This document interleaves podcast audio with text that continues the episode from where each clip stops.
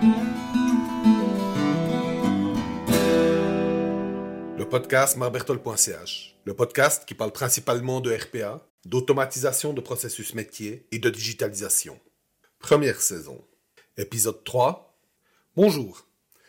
Après le dernier épisode, un ami est venu me voir et m'a dit que j'étais bien gentil euh, avec euh, toutes ces explications sur la RPA. Mais lui, ce qu'il voulait savoir, c'est qu'est-ce qu'on pouvait vraiment automatiser avec la RPA. Donc j'ai fait un nouvel enregistrement qui est devenu un petit peu trop long. Donc voici sa première partie. Dans ces deux épisodes, je vais vous parler de neuf projets sur lesquels on a travaillé. Tous ces projets n'ont pas abouti, mais euh, l'exemple est chaque fois intéressant. Le, le, cas de figure représente assez bien ce qu'on peut faire avec l'automatisation et la RPA. Premier exemple. Compléter une application métier. Là, quand je parle de compléter une application métier, c'est plutôt euh, dans le sens, euh, finalement, rajouter des features qui manquent. Des certaines choses qui, sembleraient logiques dans une application, mais qui manquent. Le contexte.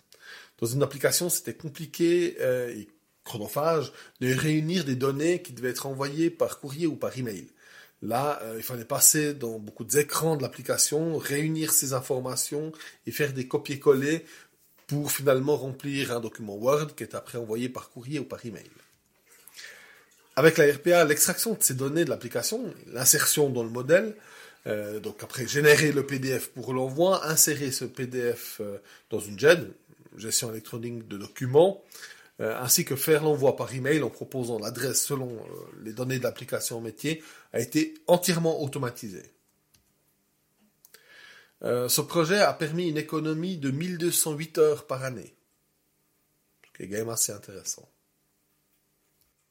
Là, il s'agit d'un client spécifique, mais ce genre d'automatisation, on en a fait plusieurs. Le principe est toujours un petit peu le même.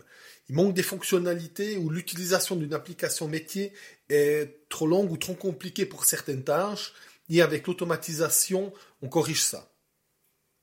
Passons à la suite. Deuxième exemple. Extraire des informations financières d'une GED et les insérer dans une application comptable le contexte. Des informations sur la ventilation des factures sont saisies lors de l'insertion dans la GED. Donc au moment où ils insèrent ces factures dans la GED, donc la gestion électronique de documents, ils, ils ventilent finalement les différentes informations sur leurs factures. Ensuite, une fois que cette insertion a été faite, ils recopient manuellement ces données, donc ces données qu'ils ont déjà une fois saisies, en faisant des copier-coller dans leur application, dans leur logiciel comptable. Avec les RPA, on a totalement automatisé cette saisie. Donc, tout ce travail a été totalement éliminé. Il est devenu transparent. Sur ce projet, l'économie de temps est estimée à 352 heures. Mais ce n'était pas le moteur principal de l'automatisation. Euh, le client a trouvé que c'était du travail bête et méchant à faire. Et pour lui, il veut que quand ces gens travaillent devant des écrans, ils veulent que ça, apporte de la valeur. Donc, euh, il veut pas du travail bête et méchant. Donc ça a réellement été fait dans, un esprit de se débarrasser des tâches fastidieuses. Troisième exemple. Saisie multiple d'informations provenant de PDF. Alors là, ça paraît assez simple. Vous faites ça l'est, mais ça demande beaucoup de temps. Une administration reçoit sous forme de PDF, donc sous forme de centaines de PDF, des informations qui doivent être saisies ensuite dans plusieurs applications métiers. Alors ça, c'est un travail assez simple. Avec l'automatisation, ces tâches de saisie ont totalement été éliminées.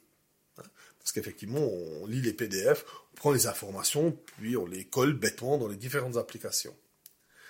Là, ce qui était euh, plutôt problématique, c'était le volume de données. On parle de centaines de PDF, hein. C'est plutôt des milliers de PDF. On a estimé une économie de temps de plus de 1000 heures par année. Alors là, euh, ça change un petit peu selon le volume, c'est pas toujours le même. Mais on voit vite que c'est quand même intéressant de le faire, même pour quelque chose qui est, qui est, somme tout, paraît assez simple. Hein. Quatrième exemple. Vérification des clients par rapport aux annonces de la FOSC. La FOSC, c'est la feuille officielle suisse du commerce. Pour une entreprise, il était important de vérifier si des annonces de la FOSC concernent ses clients et s'il fallait réagir dessus. Les annonces de la FOSC, c'est par exemple des annonces de faillite euh, et, de, poursuite. Donc c'est effectivement important quand ça concerne hein, de, des clients de l'entreprise. Avec l'automatisation, tout ce travail a été pris en charge par la. Elle se charge maintenant totalement de la vérification. En plus de ça, on a pu augmenter le périmètre de vérification. Parce qu'avant, comme c'était quand même un travail qui était, long et qui était, vraiment inintéressant, avec des filtres, il prenait qu'un certain nombre d'annonces d'un certain nombre de cantons. Là, avec la RPA, on peut tout vérifier. Sur ce projet, on a fait une économie de temps de 106 heures par année. Maintenant, attention. Euh, déjà, le périmètre de vérification est plus grand. Euh, et en même temps, les, les temps qu'on a mesurés là, c'était lors de la réalisation du POC. Et le POC n'était pas optimisé. Maintenant, on va plus vite. Ce qui est assez intéressant avec ce projet, c'est quand on a présenté le POC, euh, les, gens à qui on présentait, qui faisaient ce travail, ils avaient vraiment les yeux qui pétillent. Parce que c'est vraiment un travail qui est inintéressant au possible pour eux et qui prend du temps. Ils étaient vraiment contents de pouvoir se débarrasser de ça. D'ailleurs, ils nous ont demandé de laisser euh, le tableau Excel qu'on qu génère avec le POC pour pas devoir faire le travail ce jour-là. Cinquième exemple. Processus d'offre. Ah, ça c'est le processus d'offre interne à Globase, mon employeur. Hein.